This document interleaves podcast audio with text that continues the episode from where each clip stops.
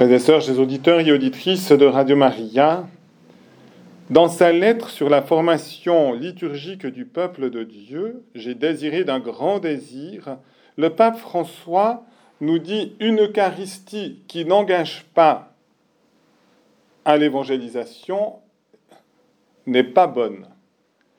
Ou une évangélisation qui ne conduit pas à la présence du Christ et au mémorial du Christ dans l'Eucharistie n'est pas bonne. Les deux vont ensemble. Et du reste, eh bien, nous avons un lien étroit entre cette force d'évangélisation qui animait Saint Paul dans le passage que nous venons d'écouter, où il nous dit annoncer l'évangile, ce n'est pas là pour moi un motif de fierté, mais une nécessité qui s'impose à moi. Et le psaume qui s'émerveille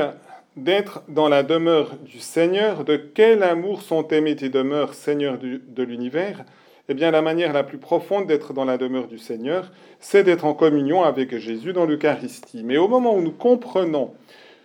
que Jésus est le centre de notre vie,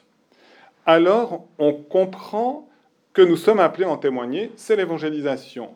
Mais s'il est véritablement le centre de notre vie, nous ne perdons pas non plus le centre et donc nous sommes continuellement ramenés au centre et donc ramenés à l'Eucharistie qui est ce centre puisque Jésus a voulu rester présent dans l'Eucharistie. Il a voulu aussi que son mémorial de sa passion, tout le mystère pascal, eh bien, nous soit continuellement offert dans le mystère eucharistique. Et c'est la raison pour laquelle, selon les paroles du Concile Vatican II, l'Eucharistie, la messe, est la source et le sommet de toute la vie chrétienne. J'aimerais faire justement un lien aussi entre eh bien, la lecture de Saint Paul et la vie de Saint Pierre Claver. Et en effet, Saint Pierre Claver est devenu prêtre. Par conséquent, il a simultanément, comme prêtre, eh offert le mystère de l'Eucharistie et faire fait en sorte d'unir le peuple de Dieu au Christ dans l'Eucharistie, en le servant. Et Saint Pierre Claver a eu une attention à l'égard de ceux qui étaient le plus méprisés de la société de l'époque, on déportait, on peut vraiment dire que c'était souvent des déportations, on déportait des Africains noirs, on les amenait dans le nouveau continent en Amérique latine, ils arrivaient dans des conditions exécrables, quand ce n'était pas sur le point presque de mourir, tellement ils avaient été maltraités.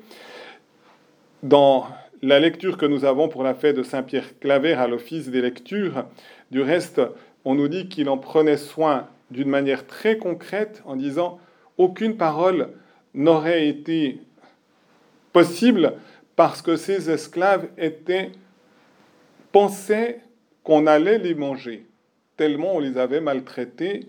et ils étaient déposés nus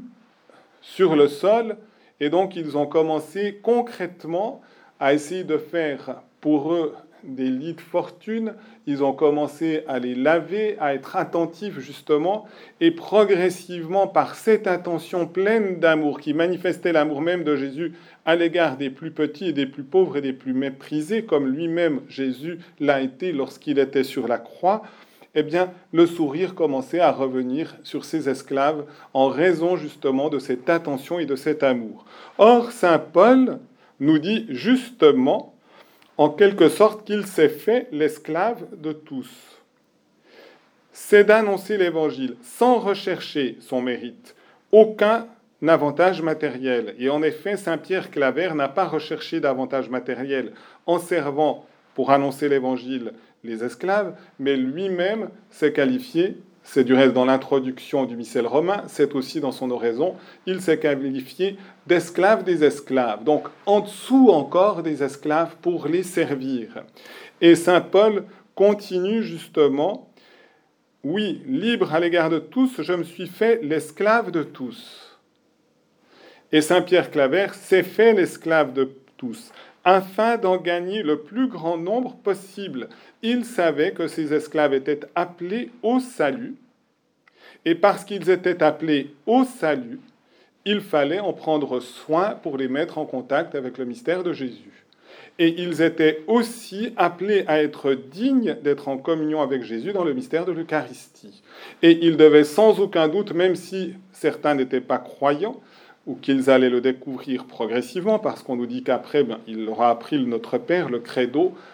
les rudiments du catéchisme et ces choses-là pour les conduire à Dieu, mais il avait le désir de les unir au Christ dans la célébration eucharistique. Il a commencé dans son cœur de prêtre de les porter au cœur même de ce foyer d'amour qu'est l'Eucharistie, pour qu'un jour ils puissent être épanouis dans leur communion